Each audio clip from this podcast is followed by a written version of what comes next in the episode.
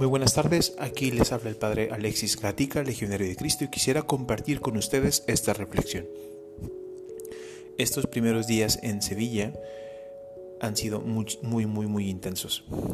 Y una reflexión que me ha venido al corazón durante los días del Camino de Santiago y estos primeros días aquí como sacerdote en Sevilla es la necesidad imperiosa de tender puentes he tenido muchos primeros contactos con muchas personas, con muchos chicos, muchas chicas, con muchas familias, y me daba cuenta de la necesidad de saber transmitir la paz de Cristo a los corazones de las personas que te encuentras.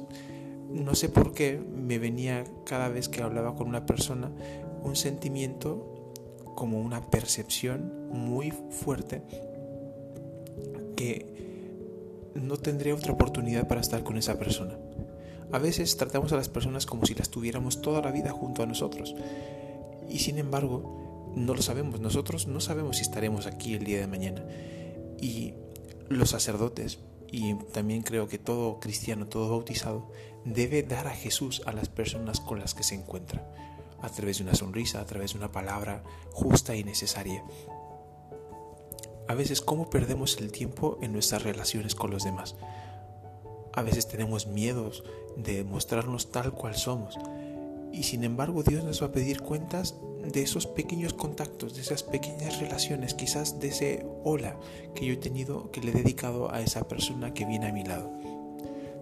Simplemente te invito en este día a que reflexiones en esos pequeños momentos, en esos pequeños encuentros que tienes con las demás personas. Tú les llevas a Dios. ¿Eres consciente de que esa persona puede depender de ti a través de un sencillo saludo, a través de una sencilla palabra de aliento, de, ánimo?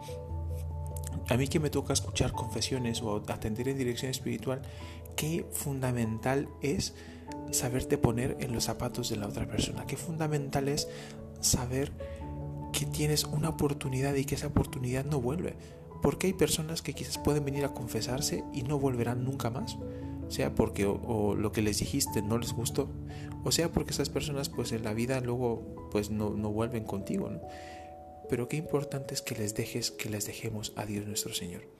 Espero que esta reflexión te sirva y que te ayude a vivir tu vida pues con más profundidad y aprovechar cada momento, cada encuentro para llevar a Jesucristo al corazón de las personas y que también te ayude a encontrarte cada vez más con Él. Te deseo un buen día y te mando un fuerte abrazo y la bendición.